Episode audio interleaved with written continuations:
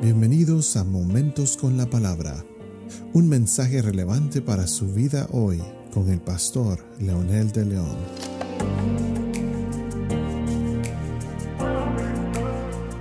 Saludos amigos y amigas, nuevamente con ustedes con el propósito de continuar con el tema de la salvación. Espero en el Señor que cada uno de ustedes pueda meditar y reflexionar seriamente en estos episodios, ya que de esto puede depender nuestra vida y la conducta de nuestra fe cristiana. En el episodio anterior hicimos énfasis en las indulgencias, que era un negocio que les dejó a los clérigos de ese tiempo mucho dinero.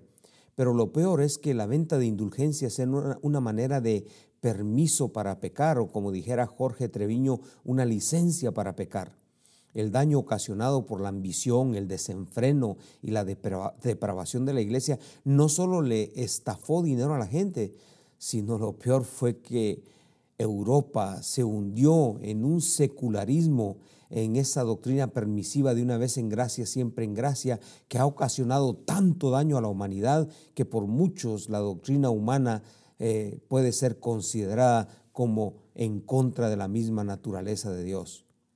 Todos necesitamos de una experiencia personal de arrepentimiento que trae como consecuencia un compromiso moral, espiritual y social a no pecar más. No se trata de tener una religión y paz interna. Se trata de cambios, transformación, sociedades sanas, hogares sanos, menos violencia, menos abusos a niños y menos violencia doméstica, menos guerras. La, la lista pues obviamente eh, es, es demasiado larga. Si digo que soy salvo y sigo haciendo lo que quiera, la muerte de Jesús hubiera sido en vano.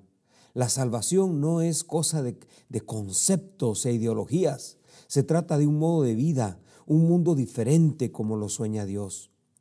Treviño hace mención a un escritor como es Dietrich Bonhoeffer, hablando de la iglesia alemana de su época, señaló, absolvimos a toda una nación sin condiciones, la gracia barata.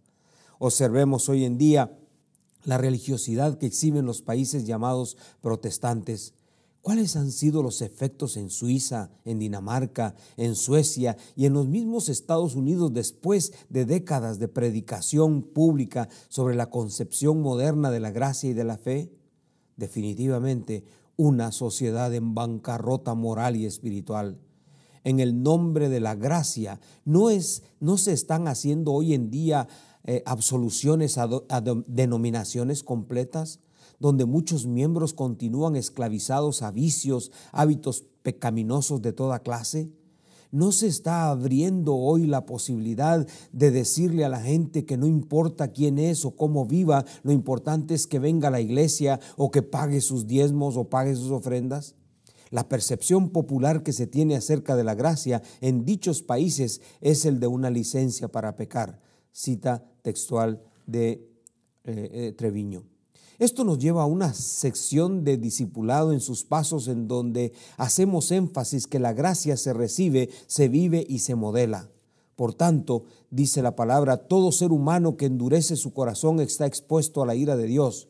En Romanos 6:23 claramente dice, porque la paga del pecado es muerte, mas la dádiva de Dios es vida eterna en Cristo Jesús, Señor nuestro. Todo lo que hacemos en este mundo tiene sus consecuencias y recompensas. El pecado es parte de ese todo que el ser humano practica.